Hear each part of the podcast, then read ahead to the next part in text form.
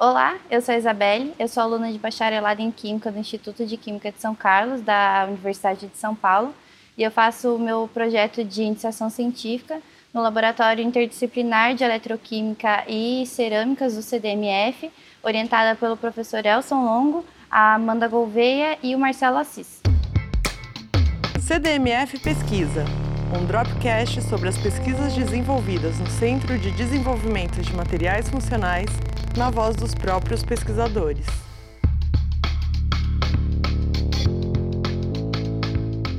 Diante da demanda industrial, estudos acerca de nanosensores óticos vêm crescendo, de forma que o grafite ganhou destaque por ser uma nanoestrutura de carbono com excelentes propriedades físico-químicas.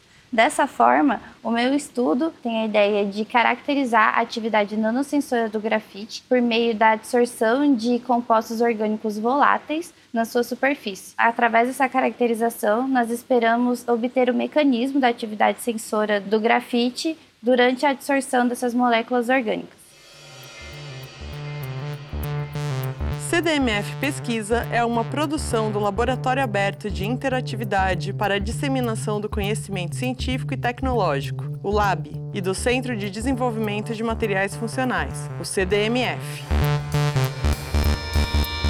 Saiba mais.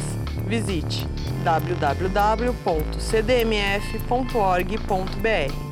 Apoio Fundação de Amparo à Pesquisa do Estado de São Paulo, FAPESP e Conselho Nacional de Desenvolvimento Científico e Tecnológico, CNPq.